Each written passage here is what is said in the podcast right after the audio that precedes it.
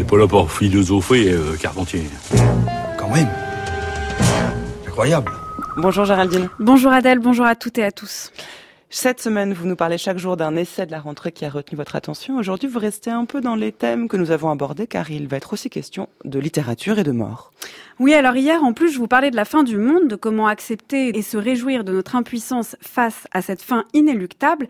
Et aujourd'hui, en effet, je vous parle d'une autre fin qui a déjà eu lieu, celle de la littérature, grâce à l'essai de Johann Ferber, après la littérature Écrire le contemporain, sorti au PUF, qui soulève cette question, qu'écrire si la littérature est morte Je pense que je finirai sûrement par la poésie, hein, si je finis quelque chose, enfin si, si je finis de moi-même, quoi.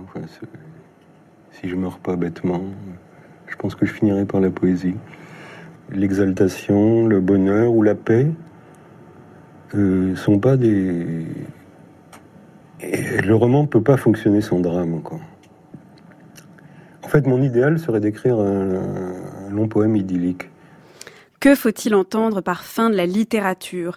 Eh bien, entendre Michel Houellebecq, dont les romans sont connus de tous, au moins leur titre, dont l'idéal serait la poésie, on se demande même en quoi la littérature serait morte. Et en lisant l'essai de Johann Ferber, au vu de la profusion d'auteurs contemporains convoqués, Camille de Toledo, Célia Houdard, Tanguy Viel, Nathalie Quintane, Stéphane Bouquet, pour n'en citer que quelques-uns, on serait tenté de se poser la même question. Une telle présence d'écrivains ne contredit-elle pas cette fin de la littérature? C'est en 2007 que le journaliste Donald Morrison soutient dans une tribune du Time Magazine que la culture française est morte. Les réponses ne se sont pas fait attendre, les spécialistes se sont pressés pour lui montrer au contraire la vigueur de notre littérature. Mais au fond, entre l'affirmation d'une fin de la littérature et celle de sa vitalité, de quelle littérature les uns et les autres parlent-ils?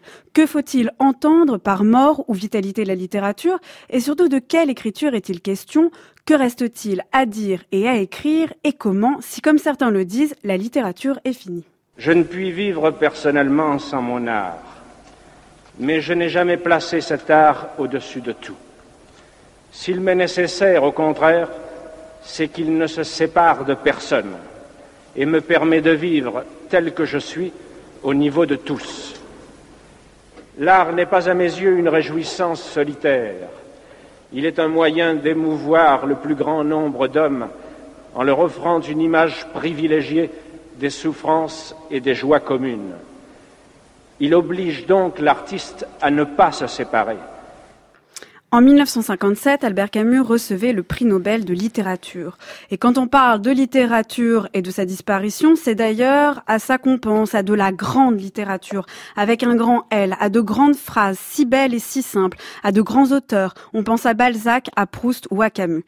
Et pourtant, quand on écoute Camus, il ne s'agit déjà plus de grande littérature séparée et surplombant le monde. Mais qu'a-t-il écrit lui? Et qu'écrivent les auteurs si ce n'est plus de la grande littérature? On pourrait croire ces questions dévolues aux seuls spécialistes, pourtant il s'y joue quelque chose qui nous touche tous. Parce que nous sommes tous plus ou moins lecteurs, il peut être bon de se demander ce qu'on lit aujourd'hui. Est-ce encore de la littérature ou autre chose? Et alors quoi?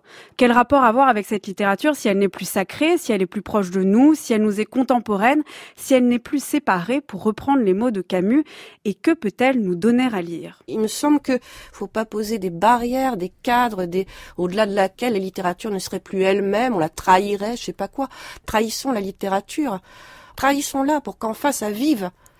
Ça vive parce que là le l'enfermement dans une forme de, de méditation contemplative consolative tue nous tue et tue la littérature aussi. Je pense que c'est en train un peu de bouger quand même. Hein. C'est-à-dire que le fait de parler aujourd'hui à ce micro d'usage de la littérature, de trahir cette conception de la littérature, me semble pas forcément nouvelle ou bouleversante.